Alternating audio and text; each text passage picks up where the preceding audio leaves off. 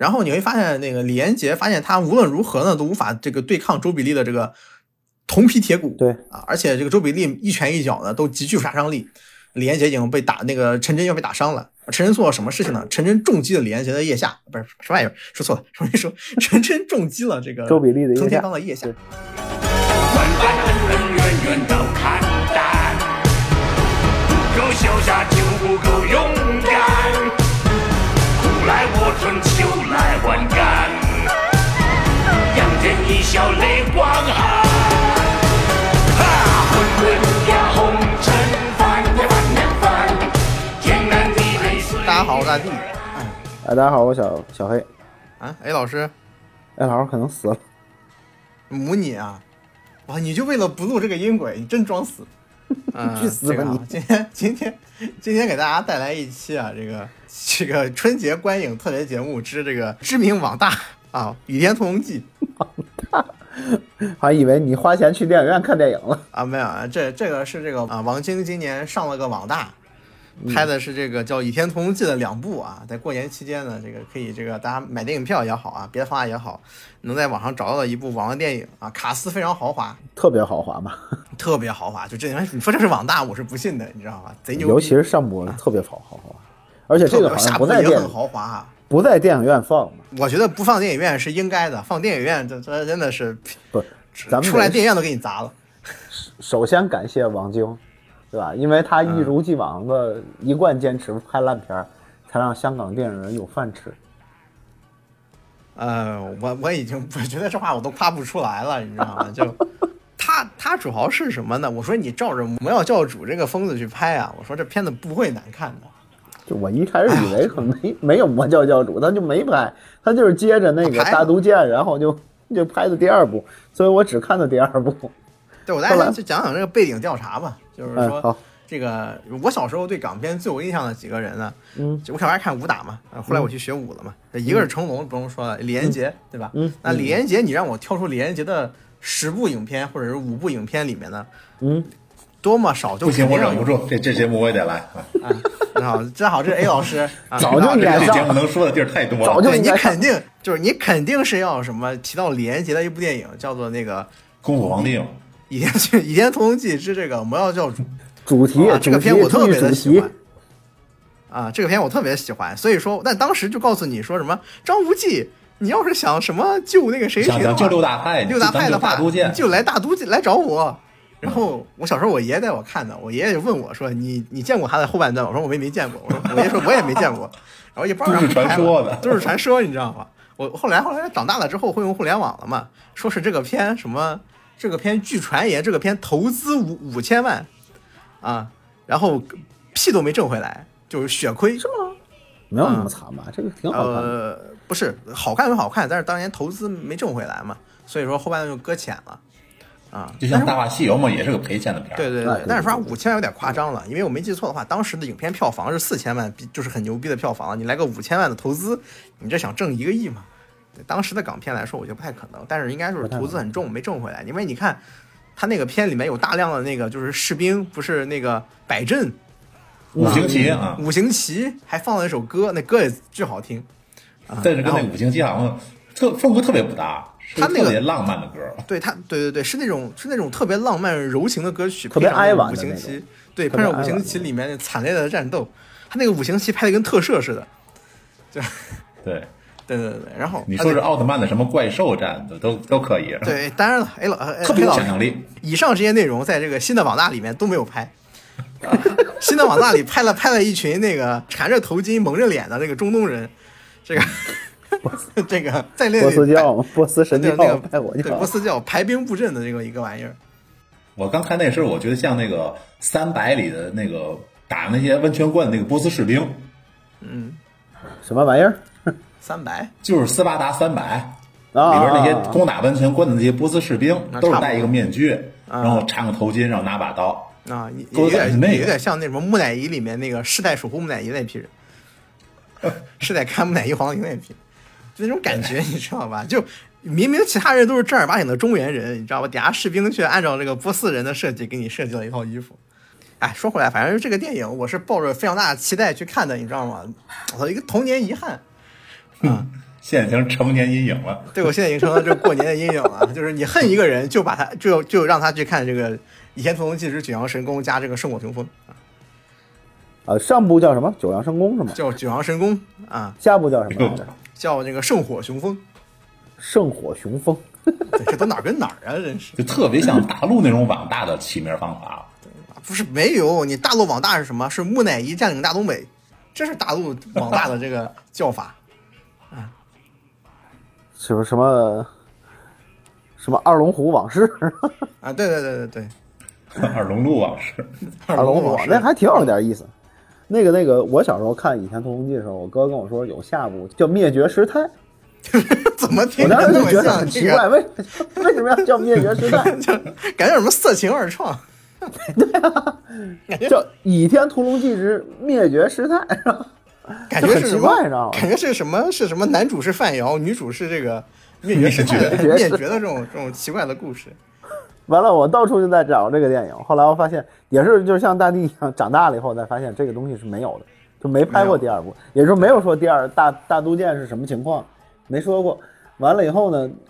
后来我我就一直没想起来我哥当时说的这句话是什么意思。我觉得有可能就是灭绝师太那那时候的武打效果比较好，啊，灭绝师太手是 一把激光剑，天哪！就灭绝师太那个很好看，嗯，就是它 也不好武打效果很好看，武打效果很好看，不拉不拉的。你哥哥太类似的怪了，就很奇怪，你知道吗？那我当时我不知道为什么我有那么个印象，就是一直觉得那下半部有可能叫灭绝师太，所以我一直没记住这新一天屠龙记下半部叫什么。，主要是肯定不是，因为原著灭绝师太老早就死了，你知道吗？就是对呀就是就是就是从那个楼上掉下来摔死了，吧唧一下，后面就没他了，你知道吧？哎，很奇怪，很奇怪，真的很奇怪怪。很奇怪。啊，不考虑不考虑这个问题，咱就接着说这电影。这电影我原来以为只有只有下半部，然后我就是接着上半部给看的，我觉得还行还行。我我这大地老师，你先说说你你们俩先说说上半部吧，咱先说说上上半。部，上上半部部可太牛逼了。上上半部上半部我该说什么呢？就九阳神功，就是就古我们天乐演的，先想一想黑，谷演的，就就首先就是我们就我们就不拿原著去要求九阳神功了，是吧？嗯这这实在是太难为王了。我们就拿原教就拿魔药教主来要求，都是王晶作品嘛，王晶编嗯剧，甚至还是这是，就我们都用用魔药教主对标九阳神功，我们会发现这个这个片儿的退步非常大啊。首先，这个魔药教主这个片为什么有意思，就在于《倚天屠龙记》这个小说呢，当年被人所诟病的一个点是张无忌这个人的性格啊，过于优柔寡断，呃，懦弱，就是就是你呃过手，呃就是用现在的话，二次元话就太亚萨系了，太是吧温柔了？。太亚萨系了，嗯就是你你跟女人关系摇摆不定啊，谁谁撩你你就上钩啊。当然了，这也不是缺点嘛，以我自己的体观点来说，但是重点是什么呢？你 你从小到大血海深仇啊，你你以德报怨啊，而且呢，你这个人还胸无大志啊，早早就退隐江湖了。就整体来说，大家觉得这个人呢，就过于的这个圣母了啊，不不太符合他设计的这个背景。可是你考虑考虑，他武功这么厉害，朱元璋怎么可能打得过他？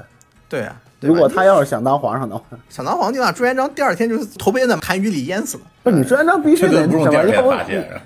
要不你你后面《鹿鼎记》怎么办？对，是是吧？对不对所以说这个当时大家就觉得这个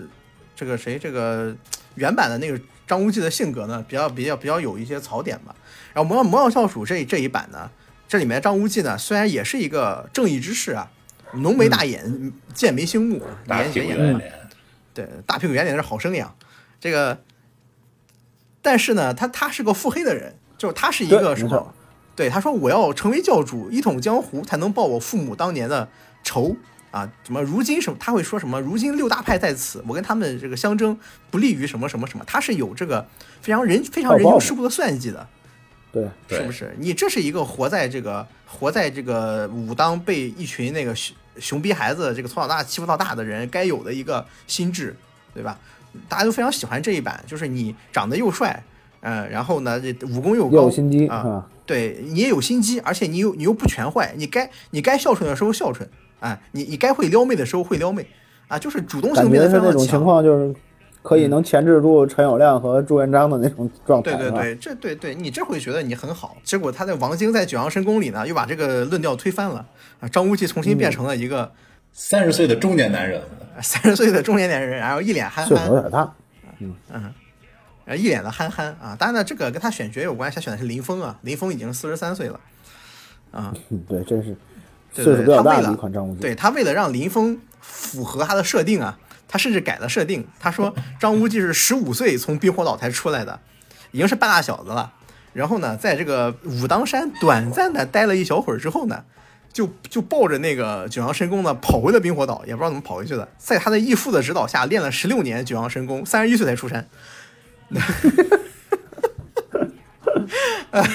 三十一岁才从那个岛里钻出来，然后就赶上刘大派围攻光明顶。这就是机遇。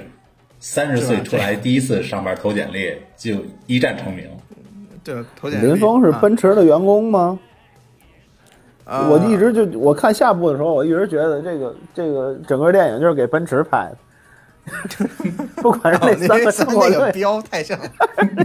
太像奔驰了，太像好硬的广告，对，那感觉特别硬的广告，收了奔驰多少钱？这是一个他跟那个原著差别很大，就首先把一个这个英雄少年郎啊，少年英雄啊，呃，因为张无忌的张无忌的人物原型啊，有可能是这个明代这个白莲教的一个叫做小明王的一个人啊。就是这个人历史上也是少年被奉为明教教主啊，应该是明教法王啊。然后啊，但是在历史上呢，传言这个人是这个类似于说草包，就是相当于被人推出来的一个招牌。然后在演义中，他们内部盘说里呢，说他是这个少年英雄，武功过人，但早早的就去世了。这个人物原型有可能跟张无忌有关系啊，啊，是这么一个角色啊。明教是从波斯传过来的吗？呃，这里其实金庸犯了一个错呀，就是好像明教跟这个波斯那个教教啊，其实不是一个东西，甚至还有世仇。什么关系。对，甚至还有，甚至两边是一边砍另一另一边的一个关系。但是在金庸这边，他把两边都弄弄成一边了。呃，这里明这教好像应该是是佛教的一个衍生出来的一个宗教。，嗯对，然后那个你像我们说的波斯教是那个山中老人，他那一教，他其实跟这个教是有严重教育上的冲突的。嗯，对，啊，你从这个描述你可以通，你可以看恋文武侠小说，是这个江南写的啊，也烂是这个当然太太监掉了。啊，我我复读一下贤老师的话，感感感谢场外。就是这个呃白莲教应该在现在还有余孽啊，就是这个什么叫就是迷？就是真真的有啊！我不是我刚刚在我隔壁的室友群里面跟一群道士在讨论白莲教余孽的问题啊，然后就是这个这个你这些就是你要道士朋友都骑着剑上班吗？呃没有，他们拽着剑哦，啊，着急就拽着剑啊，就是说这个你让那剑慢点儿。啊，就是说这个呃，复述下钱老师刚才场下的话吧，就是呃，这个伤老人指的是这个伊斯兰教嘛，他应该是跟那个拜火教有教义上的冲突啊，但是在他这边金庸的笔下呢，山中老人好像书写了九阳神功，不是九阳神功，书写的那个乾坤大乾坤大挪移啊，这个就属于这个怎么说呢，就是金庸的一个谬传嘛。不过鉴于金庸金庸好像是个死宅男呀，他连这个五岳剑派他其实只他其实一一座都没去过，你知道吧？愣写的啊，所以说所以说这个啊他去过华山很正常。呃，不，他去过黄山，华山他没去过吧？他去过华山，啊，去过华山，对，啊，对，他对，他只去过华山，因为我当时去华山的时候，就是当时华山哪哪都是金庸的那张照片，然后他在一个石头上还写了个华山论剑，然后现在那个石头就是华山的景点儿。后来因为好多人在那个石头上拍照，然后太麻烦了，华山做了三块一样的石头。你可以在三个点上啊，没事，反正这个景点儿，这反正这个这个这个这个都市传说成型也就我我估摸不到三十年，我感觉。而且而且而且华山这个就是这所谓的那个，他当时说华山论剑应该还是在应该算是在西峰，他当时没去西峰，他去的就是北峰，北峰就是华山最矮的一个峰，而且还是坐索道上去。就当时就是开完索道在所以上 说金庸真的很宅，你知道吗？金庸巨宅，他他写东西全靠他身边的这个看书，他通过看书脑补了一个场景往上写，写的倍儿真，你知道吧？你只要你只要也没去过，你完全就信了啊！对，所以说真的很厉害。他这个作为一个小说家，，这是小说家的本事。然后这是他第一个问题。然后这个我当时看的时候特别出戏啊，因为这个最近电视上在播一个电视剧，叫做那个这个什么《星辰大海》啊，讲的是林峰演的一个开端，呃，《星辰大海》讲的是林峰，也是主严峰主演的一个一个做爱帽的一个电视剧，是刘涛做演女主啊，啊林峰演男主，两个两个人在这一边做爱帽一边爱恨情仇，你知道？我看的时候给 A 老师讲，A 老师这个人做爱帽的，你知道吧？A 老师，A 老师就看起来就很难受，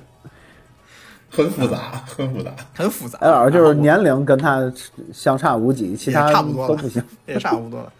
就是就是林峰好，林就是峰好像现在年纪能跟他赶得上。对，嗯我我那个剧更夸张，林峰从二十多岁开始演，演演演到四十多岁，这也是这张脸啊啊，这是他老一个一师也是从个区别。二十多岁开始单着，一直单到四十多岁。我谢谢你啊！对，什么叫什么叫什么跟单元加什么业务经理啊？然后这个原来那这个。倚天屠龙记，我跟倚天屠龙记你讲这个，以前我记得就是他名字叫这个九阳神功啊，我跟你说名不副实，就是张无忌练九阳神功的部分啊，前后可能只有十分钟，而且是在开篇的十分钟里面练完了，没事了啊，跟九阳神功屁毛线关系 没有关系 对，而且最后决战还不让用啊，不最最后的大结局还不让你用九阳，不让你用九阳神功，所以这个片跟九阳神功一毛钱关系都没有，你你就是放个豆浆机在上面，可能效果也其实原著里九阳神功练的时间也不很长吧？很长吗？呃，对原原著里练的是很也是很快的，不是原著练的很快，他电影练了十六年啊，硬硬练。然后他倒是他倒是这个对他倒是这个出处又改回去了。他原著不是他原著电影里不是原原说什么火头陀是一个一个人被摁在一个屎壳郎球上嗯，对对在电影滚嘛是火头陀被张被张三丰封印在了这个武当山山底山脚，那是一段就是完全魔改的剧情，玩的还挺帅的啊，挺挺邪点的。然后这个这就改回去了，说应该是白猿是吧？是白猿肚子里的。呃，对对对，但他全删掉了，就就就没有那个姓没就没有那个朱家人了，就是那个张无忌的初恋了，没有了啊。这个直接就是这个，这是那个张三丰，就是甄子丹那个版甄子丹版的那个张三丰，我感觉这个人随时都要把他们打死，你知道吧？六大派来了之后，感觉张三丰出来就是我要打你们一百个，这 样这种表情太凶了。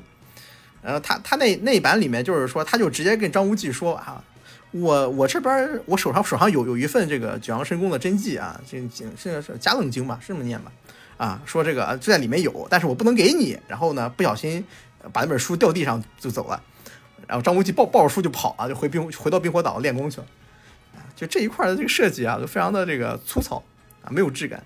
啊。之后的区别就不是很大了，当然有呃对呃，然后《魔教教主》里还有一个我觉得印象很深的是那个他不是打那个龙爪手高手嘛？嗯嗯，嗯，曹荣。对，那个龙爪手的那个高手不是谁演的吗？是那个《西游记后传》里那个孙悟空那个扮演者演的。面瘫孙悟空，啊，还有那个名台词，我的战斗力有六千，他至少是一万以上。对，那个当时就是什么一万以，上。就是那个七龙珠正火的时候，啊七龙珠正火的时候啊，讲讲这么一句话，结果呢这一部里面呢，不过当时那打戏非常的精彩啊，因为这两个人都是非常非常厉害的打星，相当精啊彩，对，相当精彩。结果呢他这个九阳神功里呢，就几乎没有任何的合理的打戏，你知道吧？他他那一段呢，他找的那个演员呢，是一个这个把自己手铐住的一个一个大和尚，肥头大耳的。那个第二部电影不是有那个奔驰标嘛？他那一段有这个三头六臂张无忌，啊，就是就是身后长出非常非常多只手出来，知道吗？就是特效就是这个人原地打转，那个手在身上就跟插的那个电线杆插着什么笤帚疙瘩一样。在自己身上疯狂的旋转，然后冲过去，张无忌躲开，然后我说：“我学会了。”然后，然后自己也长出那么多胳膊来，然后冲过去，那个手都不带动的，你知道吧？那是人动带着手动，是就好比说是一个什么什么拨浪鼓，他那个手就是那俩拨浪鼓那锤儿啊，当然不止俩锤儿，六个锤啊，就是这个打戏非常的粗糙啊，就傻逼疯了。主要还是这个什么九阳神功啊，还有包括乾坤大挪移啊，这些个东西就比较那种，嗯，不那么不像太极拳那么这个比较实在，就是稍微有一不点那么好具象化的缥缈了描写的时候，九阳神功是内功嘛？嗯，呃，对你像张无忌那一版的时候，九阳神功他在发波，嗯他在主要在发波，他是个属性内功是吧？你你表对对对，他主要是靠来来发波。然后乾坤大挪移是一个这个反物理学心法，也不是很好表现啊，哎，对对对。啊，尤其虽然他是乾坤大那个表现挪移也比较很奇怪，对就你练完以后究竟是个是个什么效果，你也不知道。就像咱们小时候玩那个《金庸群侠传》一样，金那个乾坤大挪移其实就是增加一个那个那个什么轻功的这 么一个一个一个武功，根本就没有实质性的这个攻击攻击力，主要是很难表现出来。对，嗯，很难表现，对。原著类似于说开的金银锁，你知道吗？就是浑身上下的力量你都可以运用，就是你想使十分就使十分，嗯一分使一分，不多也不少，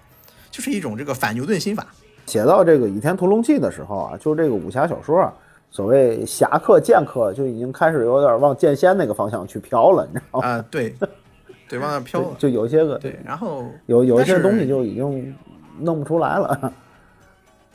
很难描述了。它不又不像那个《青城十九侠》呀，或者《蜀山剑侠传》那种那种情况啊。对，呃加上王王晶这个人喜欢把武侠表现成仙侠，就里面的那个，就是里面的那个跟港漫似的，就里面那个玄冥二老可以直接发放放出那个寒寒冰真气啊，不是，是那个玄冥神掌把什么剑直接冻成碎片啊。然后那个乾坤大挪移的效果被改成了，我可以把他的身上的这个寒气投射到另外一个人身上。他看哦，他干的第一件事就是就是给那个小昭驱寒毒，怎么干的呢？呃，这个他刚刚给那个谁杨顶天磕完头，然后就把那个寒毒转移到这个这个这个这个谁的这个身体上，这个尸尸尸尸体上，当场那个杨顶天的尸体就尸骨无存了。然后还说非常感谢这个前辈啊，教我们功法，送我们出去，然后转头就把这个尸尸骨给他毁了不能给杨教主留个全尸吗？啊！这这有什么？弄个石头弄那门上，把这把这炸出去就好了。对，然后我能看出来，这个王晶是真的想带那个呃港片演员再再就业吧。他当时那个演《龙爪手》的那位师傅呢，是我认识的一位香港的一个著名的一个主持人加舞狮吧，叫做李佳。就港香港有一个挺出名的、呃武术纪录片，叫做《功夫传奇》，应该是叫主持人就是李佳啊。李佳专门上过这个武当山啊，就是就是说现实的武当山去那个拍纪录片儿啊，跟什么陈诗行啊什么的，啊就是聊天儿，然后呃对过那个交手，然后被暴打啊，是这么一个人，所以我看他非常眼熟。然后这个人可能现在也吃不上饭了嘛，就被拉过来演演演演这个港剧了，哎，负责挨揍。啊，剩下的剧情就没有什么变化了，就是就就就因为他选选角也是后面那些人。啊，就就是接下来就什么、什么大都会来找我，然后他当时他他他加入了那他把原著他把那个猫小组里删掉那个阿大和阿二留下了，就是那个变变变成了那个哦阿猫哈阿狗、啊，然后这个演员分别是鬼脚七和樊少皇，啊，我去，对，然后也让他们俩出来露了个脸。然后樊少皇本来长得很帅吧，给他加两撇胡子之后，长得异常的猥琐啊。然后这个所有人见到樊少皇都说：“你就是当年的玉面剑神。”然后樊少皇顶着两撇小胡子，你知道吗？就有点猥琐，说：“我说我已经不是了。”嗯，其他的就没有什么惊喜了。惊喜主要是他这个演员啊，很多熟熟脸，然后打的就挺拉的啊。然后我们快进到第二章吧。啊，对对对，因为我当时这就是按照那个，就最早咱说的那个那个魔教教主，我认为他是他的后续来看的。我发现，嗯，基本上还能接上，就只能说基本上还可以接上。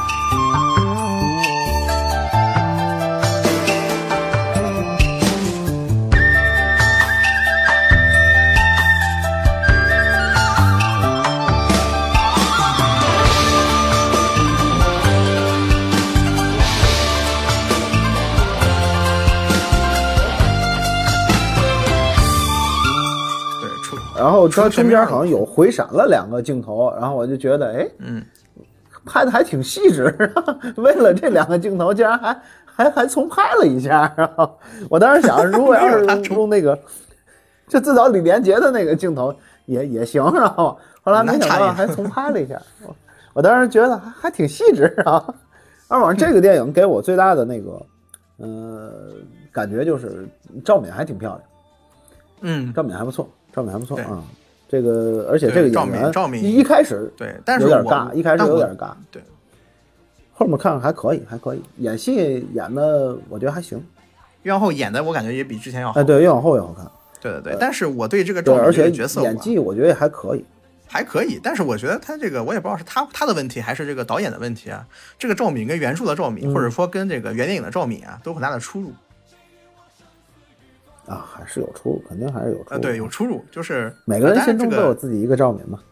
这个主要是这么有这么几个点啊，就是首先就是我先说个这个搞笑的点，那第二集不是有一个就是他们俩不是在那散步，然后碰上那个嗯他们那个周芷若他们在选选选那个掌门嘛，然后那个谁说嗯你喊我一声好姐姐，那个赵敏说你喊我声好姐姐，我就帮啊，你。对对对，然后已知此时张无忌三十一岁了，赵敏多少岁？就是这，我当时第一反应就是这个事。我看完这个《倚天屠龙记》以后，我又看了一个《误杀二》，啊，发现也是这个演员演的，还可以。这个在那里边演的也不错啊，对，挺好。这演员还挺好啊。但是有有点有点小问题，就是它主要是什么呢？就是原著那个，就是包括那个张敏演那版赵敏呢，都是那种很英气，然后这个啊，对智权在握啊，就可以就是赵敏可以说是这个金庸笔下最聪明的几个女几个几个几个女主了，就跟黄蓉差不多了对对。对按理来说，对对对，都那种特别聪明，但但是但是黄黄蓉是小妖精啊，你赵敏就是那种贵气凌人的，你可以说现在就是就是她就是个女强人啊，对吧？董明珠那种这么一个角色吧。对对对，然后我印象特别深啊，就是原著里他有一段我印象特别深的，就是那个张无忌抢婚，不是张张无忌被抢婚，就是那个周周芷若被抢婚、啊，那个地方是周芷若拿着盖着个红盖头，然后然后赵敏赵敏如如若无人的走进去，笑吟吟的看着张无忌说：“你今天这个婚结不成啊，大概这个意思。”耳边啊因为这个说了一句话，对，然后对是说，对，第一答应我，你答应我条件；第二，谢逊的头发在这里，啊，他是极端自信的进来的，你知道吧？就是他是那种，就是老娘就是被人牛头人了啊，老娘今天也要让你们吃不下饭去啊，非常的自信啊，就是对吧？问题是这个他那版里面那个这里面这个赵敏呢，就就眼睛含着泪看着张无忌说：“我不让你结婚，你答应了我三个条件啊，这个 这个这个就，然后还让还让那谁打了一下是吧？那就对，还让你。给了给他们一下，就特别挫啊。那个那个啊这个。那那点儿确实挺奇怪，因为最早看那个就是那个港版的那个那个马景涛那个版的时候，当时我觉得那个处理还挺好。当时我记得特别清楚，就是他那儿结婚嘛，然后赵敏过来，笑盈盈，也是你说那种特别开心的走过来，然后直接就在那个谁耳边说了一句话，谁也不知道说什么，然后马景涛跟着就出去了，啊，对啊，处理也挺好，对处理的就是那种干脆利落。我很自信啊，我一下我一句话就能给他调走，干脆利落，对吧？三句话让魔药教主跟我走，这是体现这个赵敏这个人这个非常非常这是赵敏应该做的事儿，这里有点赵敏有点话，这是他的角色魅力所在。他演的这个角色就显得过于的小小小家碧玉了，就让这个赵敏这个角色没有那么的什么，没没没有那么的这个又，这个没有这么的讨人喜欢啊。周芷若那边呢，就就彻底从这个原先这个还可以的角色变成了这个啊，就超级婊，婊的不行是吧？宋青书究极的工具人，不太可以了，对，不太可以。我记得有，我而且记得有太丑。这个这个周芷若确实有点丑，啊，邱意浓好像是著名的京女郎，嗯就是好像这个王晶特别喜欢带着她啊。但是这一版我觉得也是妆有关系吧，就这个邱意浓这个脸脸又胖胖的，你演个周芷若就觉得怪怪的。然后反正我觉得差不多是吧？小昭的话，小昭也还好，小但小昭那个长相我不是很喜欢，主要是嗯小昭你要对位的是邱淑贞呐、这个世界上有几个能人能比邱淑贞演的更好呢？是不是？绝对不可能啊！拒绝一切反驳就。你很你很难去对位，这个东西真的你很难去根本对不上位，以至于说这个小昭登场的时候，我就说小昭长得一脸败犬。你说周海媚演完周芷若以后，高圆圆在演周芷若都被喷，你知道吗？对吧？对吧？这真的是这个根本打不过，是吧？根本打不过真的是 珠玉在前，这个根本打不过。然后，而且那个我记得有一些电视剧的演绎版里面，那个周芷若是后来去照顾那个，只是呃修改是变成了周芷若，最后是相当于去照顾宋青书了，就是嗯，舔狗舔到最后，虽然说已经是个废人了，床都下不了，但是仍然还是舔到了周芷若。周芷若周芷若也开始洗心革面，要照顾宋青书了。结果这里面这个宋青书是究极工具人，这个这个上来登登场没有两分钟就被这个周芷若一一巴掌拍死，啊！死前看周芷若说你骗我，啊，太惨了！这个就把周芷若搞上一部里没有周芷呃没有宋青书吗？第一部里有有有，但第一部的宋青书一共就仨镜头，啊，第一个镜头是欺负张无忌，被张无忌暴打，被张无忌用七被张无忌用七伤拳暴打，啊，第二次登场就是这个六大派围攻光明顶，啊，他是他和他爸，呃，是宋远桥是吧？是啊，宋远桥对，唯一唯二两个武当人没有上去找张无忌的人啊。然后第三次登场就是，哦，太师伯，师傅他们被杀了，被抓走了啊。然后暗算这青书还是个很重要的人物，虽然说是个反派吧，但是他基本上推动了这个整个的剧情对对对前前半段啊。对他推动张无忌这个离开这里，包括对对，他是很重要的角色，这里面就被完全的这个这个这个这个边缘化了，边缘化了。对，我记得宋青书是原先是那个谁，是常威演的，啊，对对对，常威，我我想说的是，这个电影最大的问题，也是现在好多武侠电影最大的问题，就是这个武打设计实在是太差。这点我其实一直想让大地老师来说说 这个事儿，因为大地老师是练武的，武打设计真的太差了。我没想到武打设计会变成这样，就是我给我的感觉还不如看看 CJ 了，你知道吗？魔兽世界的 CJ 做的都比他好。不是不是不是真的，他那个武打设计啊，就是你就是发个你就是举阳神功给我拧出九个小太阳来，也比这个强。好像现在的 就是你就是照着搞，就是制作也好，或者什么也好，我们有这种特效，有这种工具了，然后就就标着这个不放了，就完全没有以前的那种那种那种感觉。你像最早的那种，当然不说李小龙那个时候，咱可能可能都没看过。呃，戴季老师看过李李李小龙的电影吗？看过看过看过看过。李小龙的电影，用祥老师的话来说，是严肃武打电影，啊，严肃武打他电影拓宽了武打电影的边际啊。不是严肃武打电影，就是比较稍微早期的咱们小时候啊。就是我跟 A 老师小时候看的电影，嗯可能最早就像那个成龙那种蛇形刁手，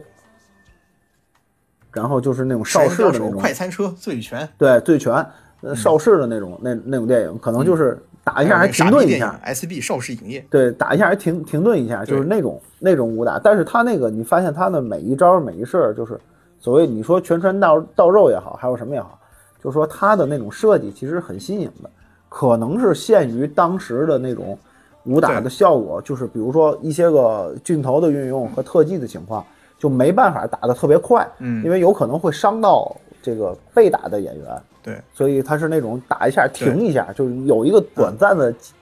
几十毫秒或者一一两百毫秒的一个暂停，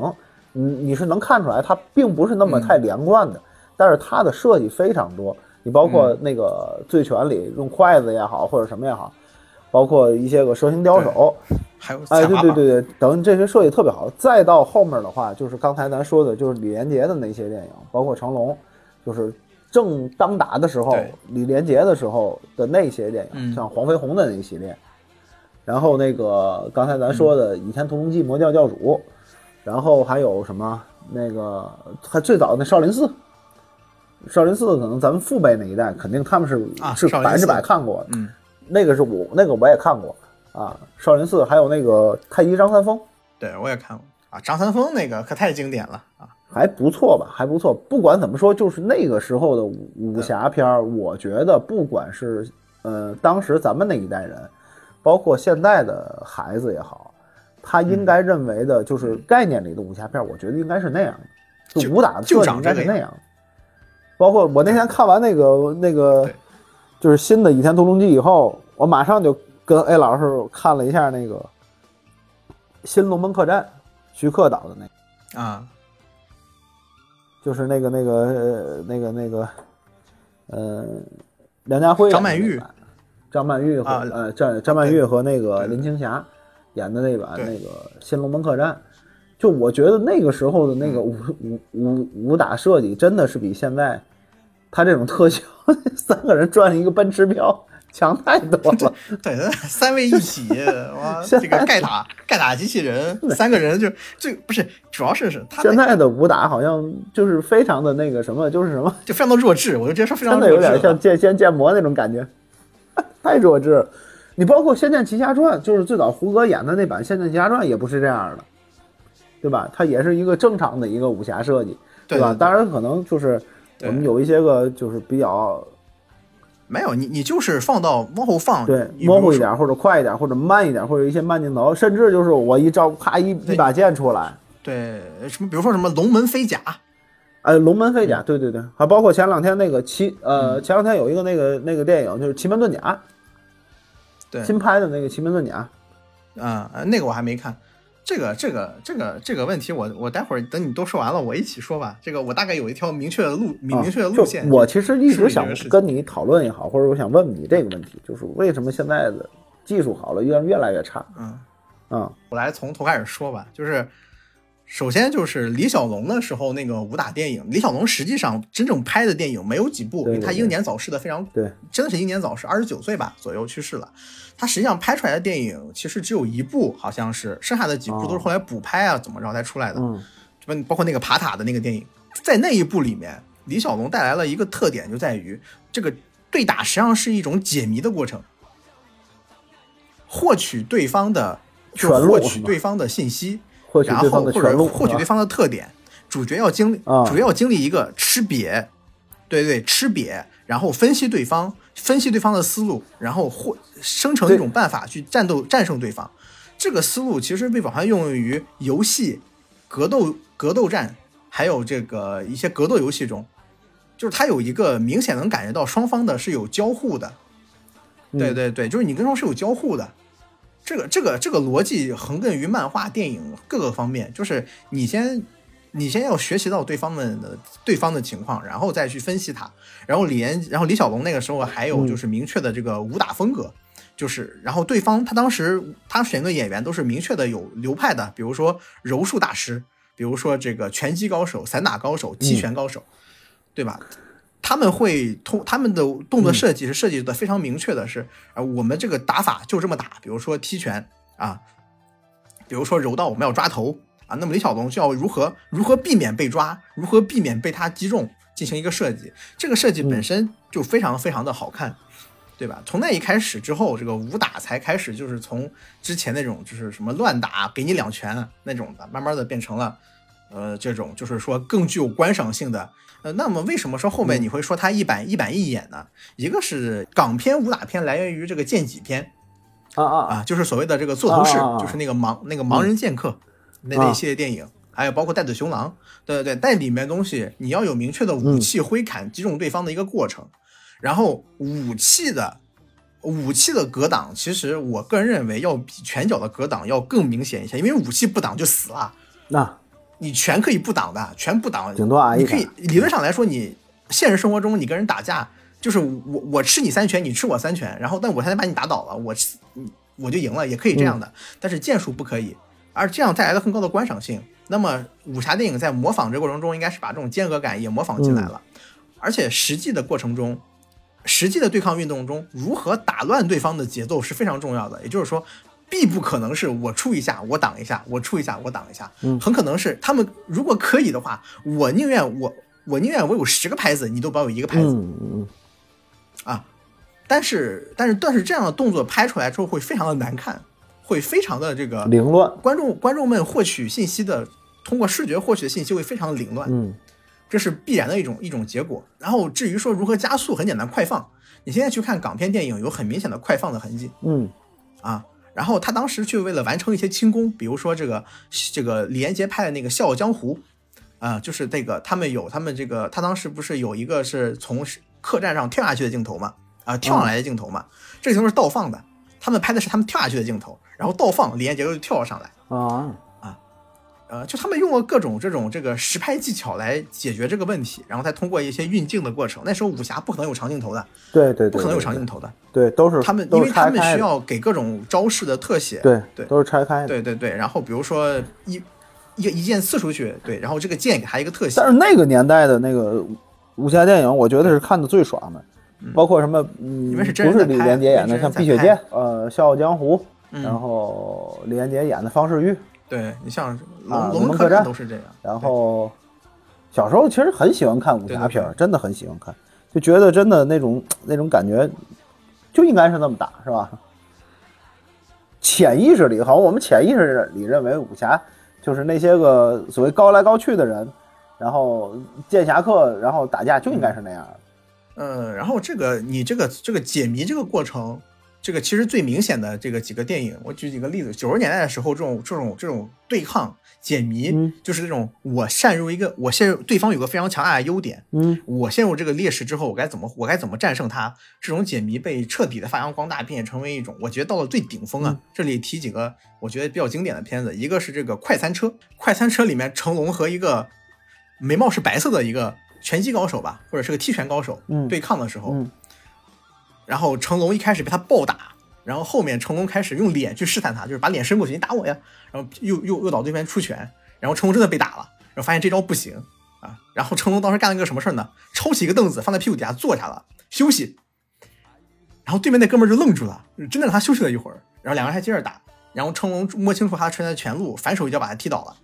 啊，这是一个非常非常经典的以成龙为特点的一种带有诙谐还有舞蹈这个性质，就是成龙之前的这个武打片其实没有那么，如果是如果是写实格斗的话，他会不会那么花哨？嗯嗯如果是武侠的话，成龙不演武侠嘛，啊成龙演那个更多的是武打。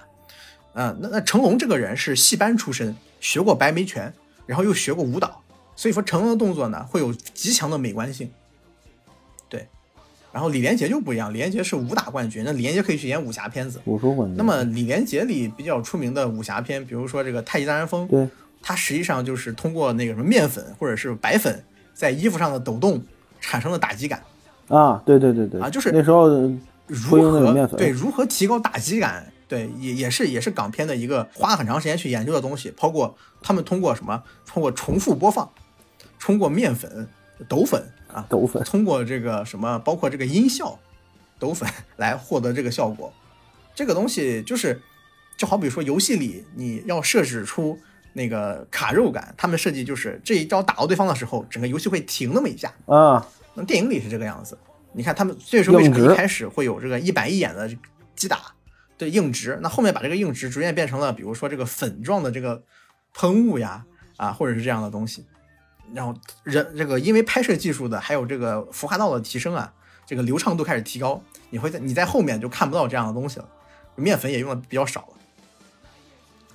啊，但是就是唯有一只有一件事是一直一直贯下来，就是一直被贯彻的，就是回合制的格斗，就是两个人一定要在一个拍子里进行一个对抗，嗯绝对不可以说你做很多下，然后我一下都不做，或者是差速的对抗。这个虽然是写实的，但是真的非常难看，几乎不会有人这么做。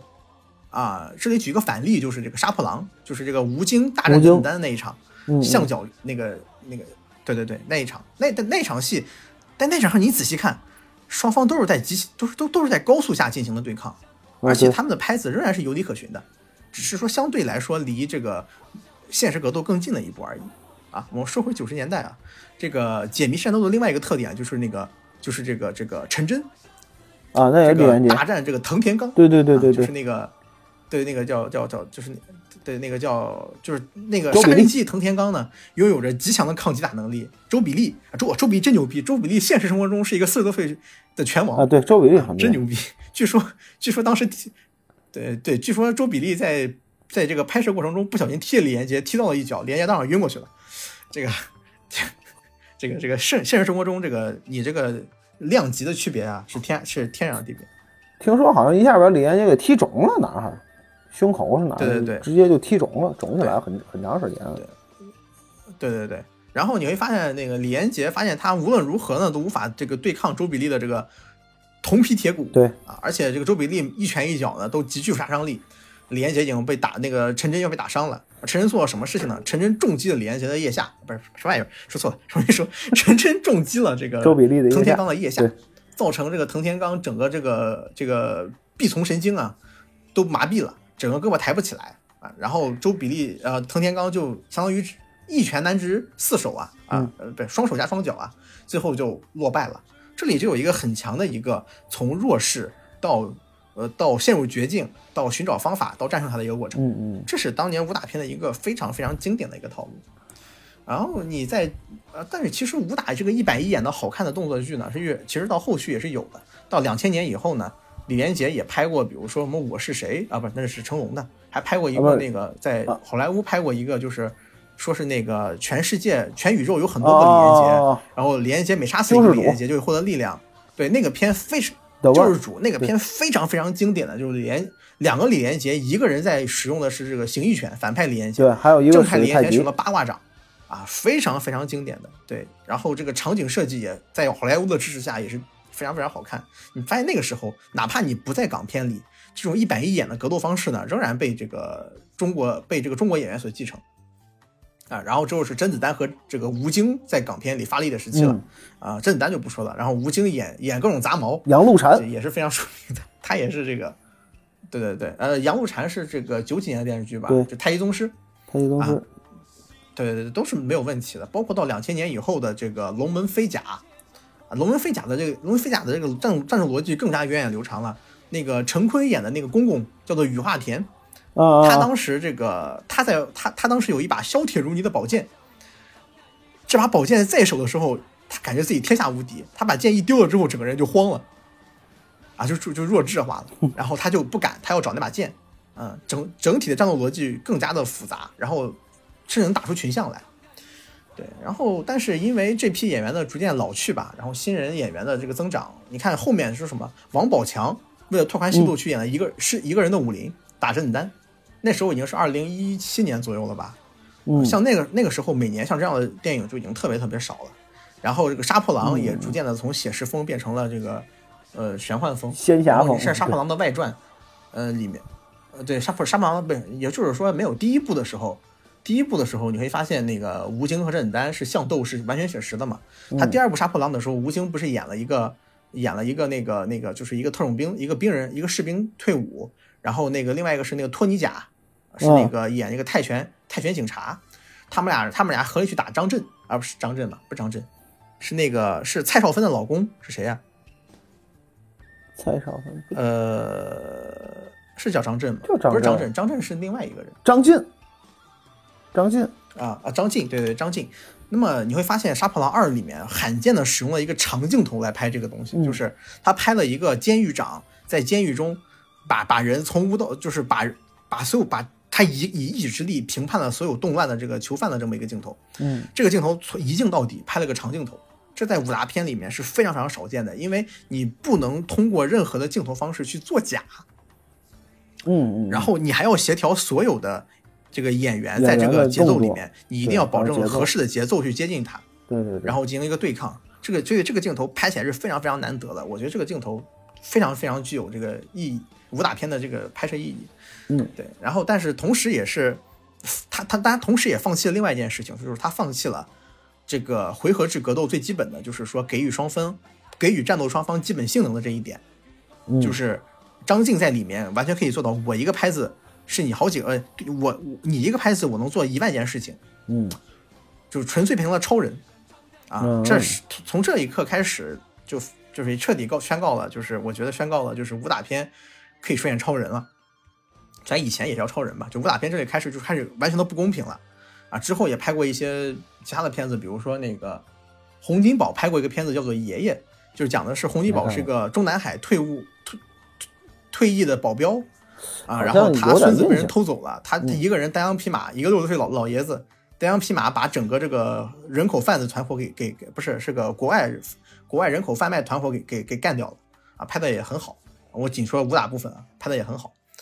啊、但是逐渐的就变少了，因为这个能打的演员就是变少了，而且这个嗯动作设计也不吃香，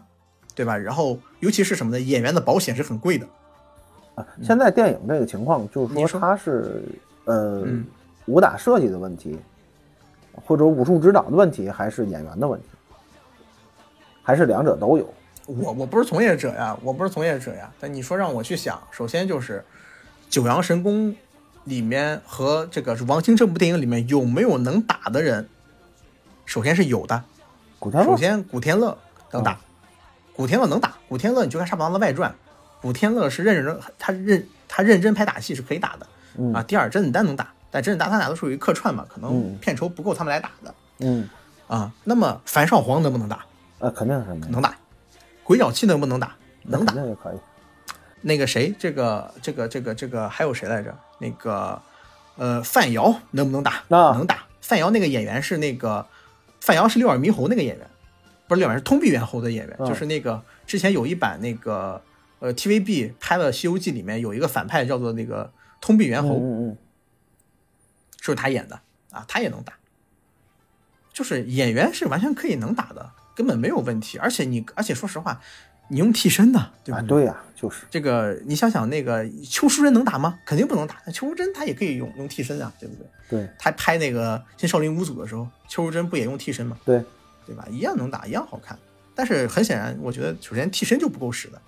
可能雇不起替身，钱不够。没有吧？第二就是这个，呃我感觉网大不会有多少钱。哦然后演员演员的问题就是演员问题，这些演员说实话，呃愿意健个身就不孬了。愿意健个身就不孬了。你让他们去做具有高度协调性且带有舞蹈性质的动作，你就看那个林峰在那个九阳神功里面打那个太极拳嘛，嗯，啊，就为什你就感觉这个林峰在这部剧里面，他基本上都是在定格拍打戏，就是他主要负责什么呢？负责跳跃，负责转圈和负责摆成那个奔驰的标，不干别的了。啊，他他就没有任何动作的部分，他根本就不用动，为什么不动啊？不明白，很可能是保险很贵，他万一伤着了还要付保险费。这个现在的电影不光是这个咱刚才说的这两个，这个《新倚天屠龙记》和我发现很多的这种武侠电影都不好看了。就是我们现在为什么觉得港片没落了？港片可能就是几个标志性的东西，一个就是僵尸电影，当然林正英没没了以后，这僵尸电影可能也就不看了。僵尸电影最后一部是那个《僵尸七日重生》，啊，对。然后还有一个很大一部分就是武侠电影，武侠电影现在不好看了，古惑仔电影不拍了，然后就是这种黑帮黑帮电影的话，可能《无间道》是个巅峰，然后包括现在有一些个什么什么打黑风、扫黑风暴什么的，就是只能算中规中矩，没有特别惊艳。但是就是港片真正拿得出来的东西，我觉得，呃，起码百分之五十的比重应该是在武侠电影，就香港的那种武侠片儿。呃，是武我先问一下，是武打电影还是武侠武打电电影吧，武打电影，武打电影，哦，武打电影，嗯包括什么呃武打电影什么其实你会发现它有《中南海保镖》，对吧？那个是，还有那个那个叫什么《给爸爸的一封信》，是是是叫这个名字，很奇怪的一个武侠片儿。啊。这个这个这个都是我觉得都是港片的代表，但是现在香港片现在电影对没落不好看了，跟武侠片儿好像没落的更快一些。嗯，但是 A 老师，其实我觉得这个问题，你要分情来分人来看，嗯。就是首先，这个你说去年，你说现在有没有好的这个武打，呃，就跟武打有关的啊武打电影有，比如说，比如说去年去年就有，比如说这个《怒火重案》，我不知道没看你看了吗？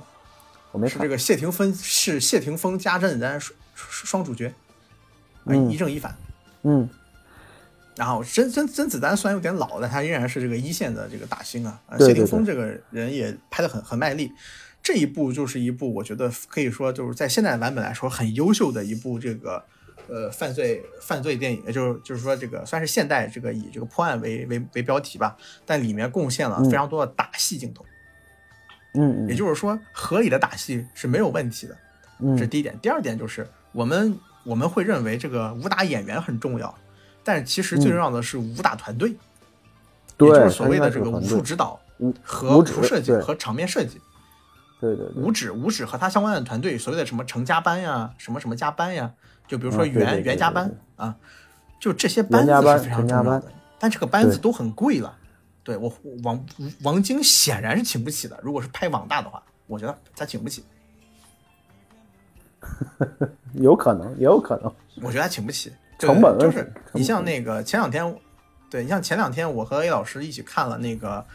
王牌间谍》，不是王牌间谍，王王牌特工起源啊。当然这个片我们不讨论，我们讨论的是《王牌特工》的第一部，嗯，就是那个《王牌特工》，就是第一部，就是那个头最后那个人们脑袋跟烟花一样爆的那部电影。嗯那部电影里面就有着非常非常好的这个打戏啊，嗯就是人们利用当时的这个场景里，他使了一把雨伞，非常优雅的以绅士的方式，这个暴打了这个酒馆里所有人啊。嗯据说这个电影呢就请了成家班，啊，也就是说，嗯对，然后拍这个打戏的人呢是一位是一位四十四五十岁的一位这个英国演员，这个演员之前的打戏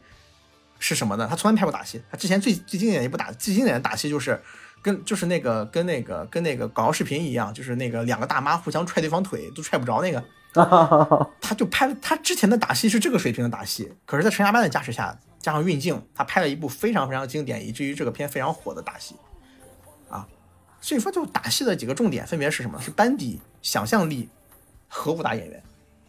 嗯，这三个角里面，你有两个点就够了，因为武打演员可以用替身。啊，对对对对对，那么显然，王晶这个片，首先他没有，他绝对没有很好的武指团队。更重要的第二是吧？，这个片极其缺乏呃想象力。你说他缺乏吗？你说能拍成那个屌样，我都不知道他想象力是是是缺乏还是还是还是还是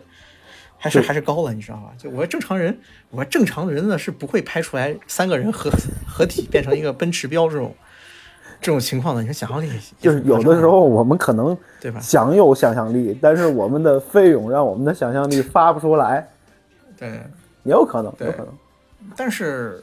但是问题是，这个《倚天屠龙记》是一部典型的武侠电影，对，是个武侠电影。这个小说本身，首先它寄托了金庸的武侠情怀。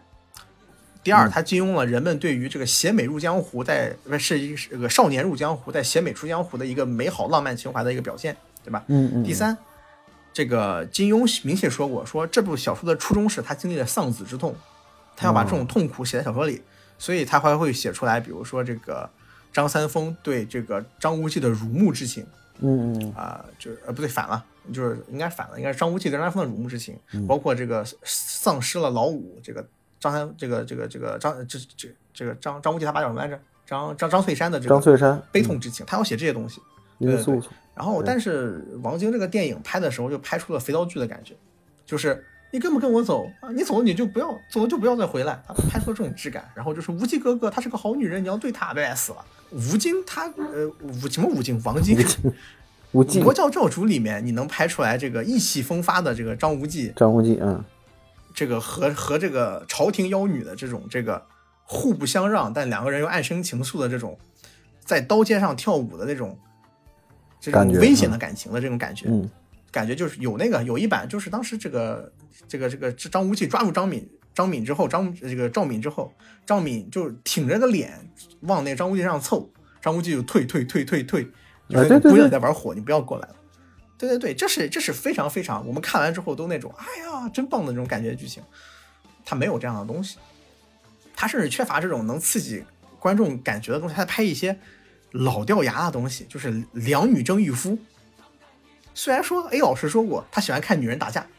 啊，我也喜欢，嗯，但是打的这么无趣就很没有意思了。我觉得这是王晶这个电影很难看的另外一个重点，就是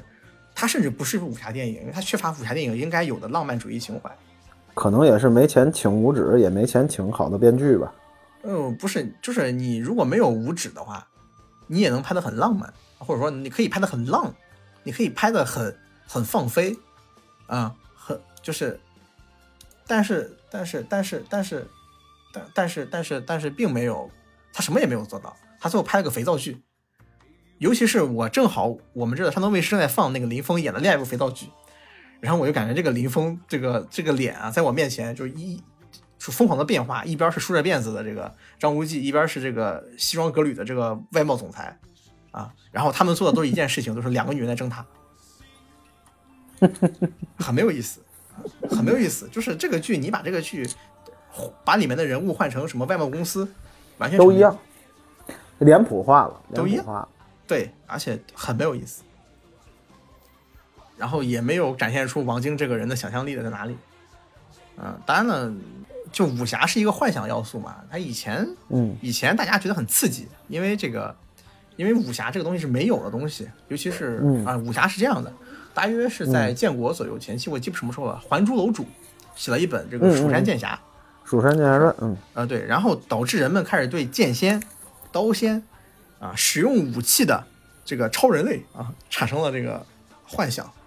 然后嗯金庸之前写的武侠小说啊，大都是不成体系、不成系统的。金庸的，然后金庸开始写了之后，什么卧龙生啊、梁羽生啊，当然卧龙生这个人写的是黄文啊，我觉得。然后还有这个什么，包括古龙啊，他们塑造了各种各样的，就像美国在看超英雄一样的东西的这种浪漫情怀的东西。但是嗯这些东西的第一感官刺激来自于他的他的这个武，这个里面的里面的侠士可以做到正常人做不到的事情。但是你之后的电影，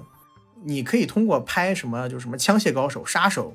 还有什么外星人、卫斯理完成一样的事情，那么这个刺激度就不够了。嗯这个刺激程度就不够了。你去拍一个武侠电影，可能对很多人来说就不那么讨好了。我们喜欢跟我们喜欢，但是拍电影始终是一个商业行为，呃，所以说可能也是这个原因吧，就不那么有有人愿意拍武侠了。你现在想想，跟武侠有关的，或者说古装武打电影，这两年其实非常的少。我可以给黑老师刚才你提出来之后，我可以给你把这个时间谱续到二零二零二一年。如果是续武打电影的话，那你让我给你续武武武侠电影或者说古装武打电影，你让我给你续，我续不出来，我续个龙门飞甲，我续个锦衣卫，然后下一步我要该续谁了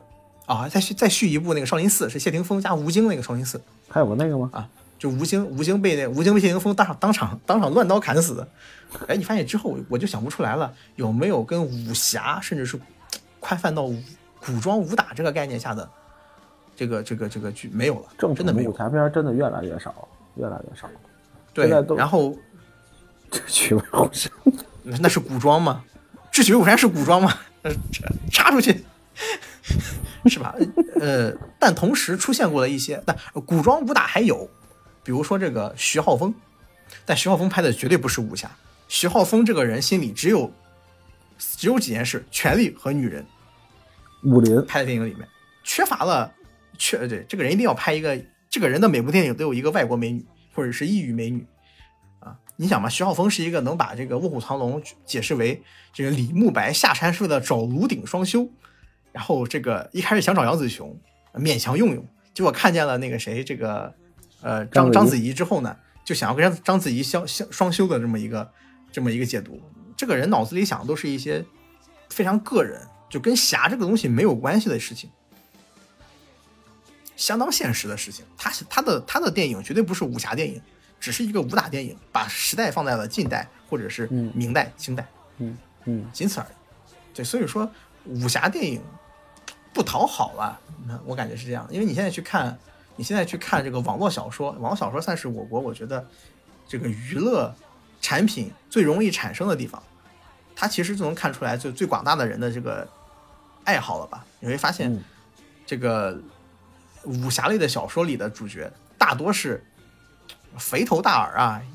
这个好色如命啊，嗯然后内心中其实对这个正义与光明啊完全无感。嗯当然也也有好，这两年好一些了，前两年特别多这样的剧这样的小说，就是人们对于这种这个呃比较美好的事情，其实没有那么的喜欢了，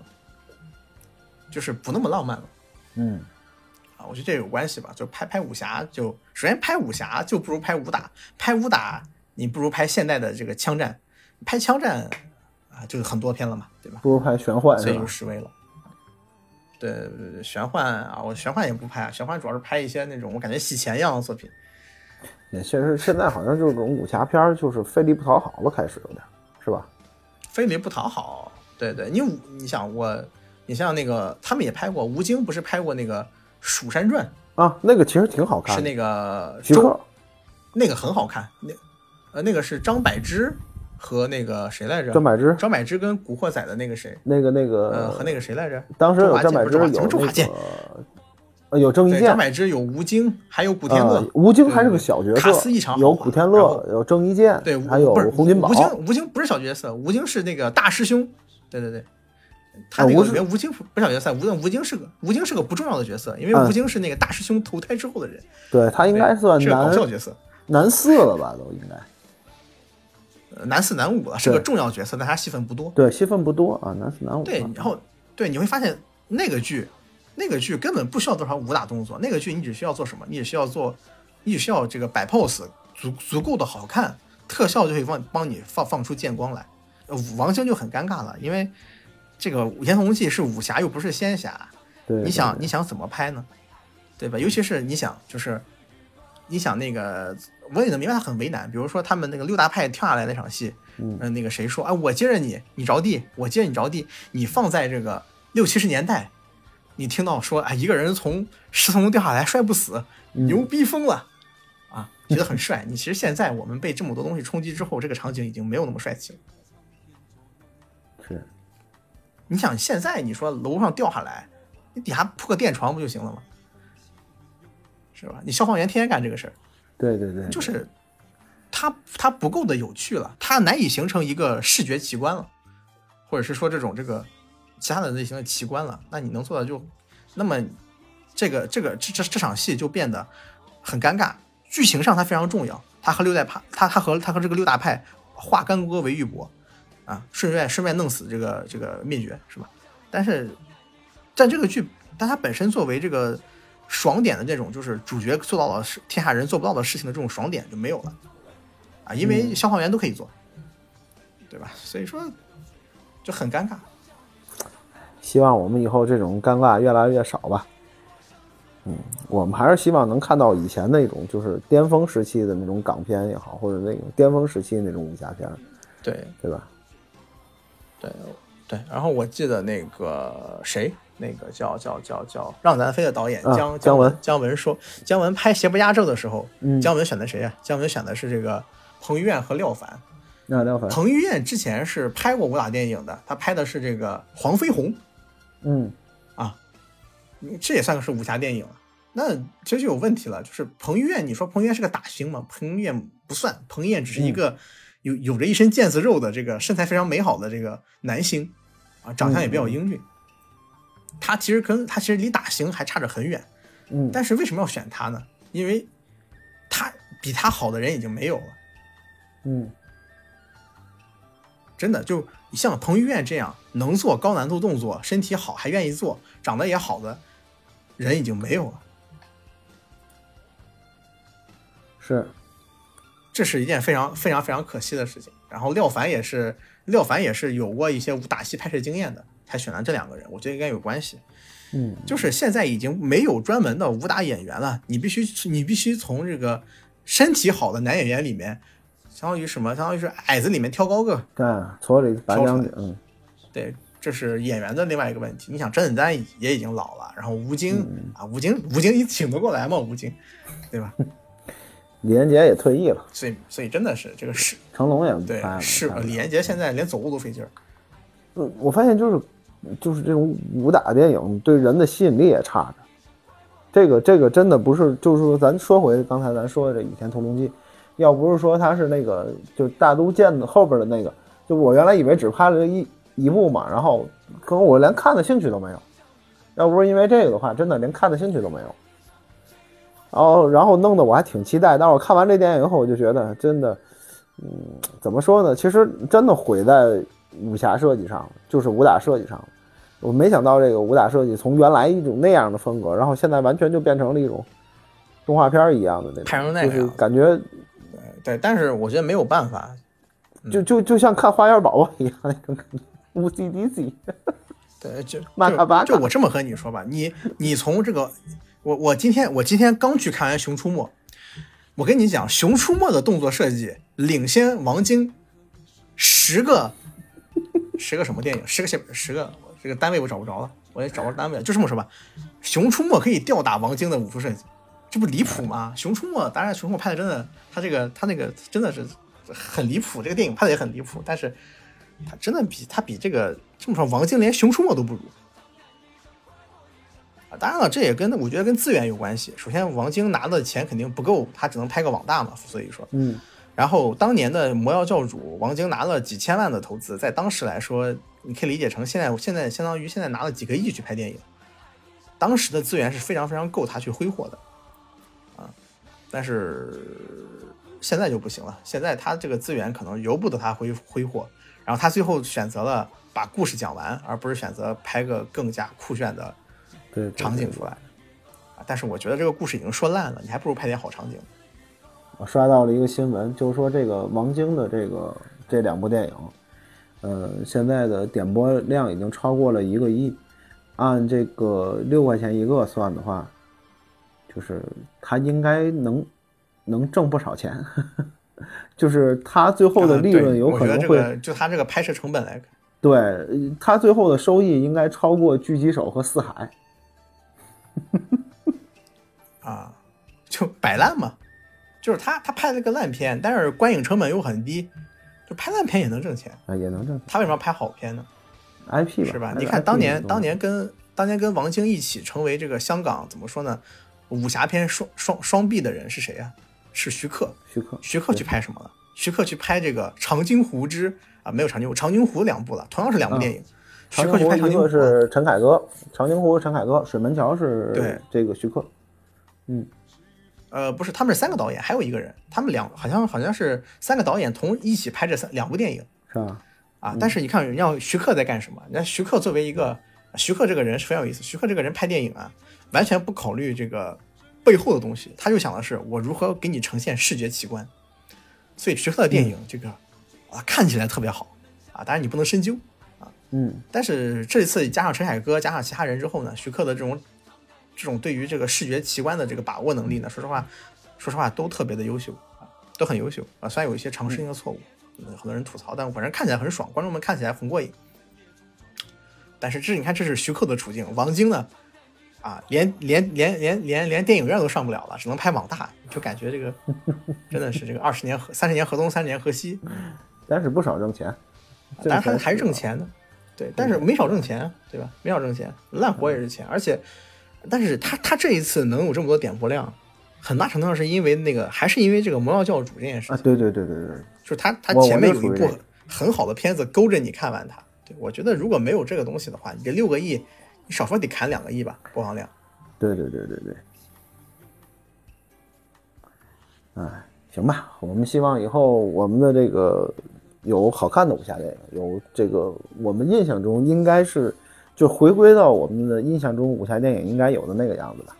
那这期就录到这儿录到这里，好，拜拜。拜拜拜拜。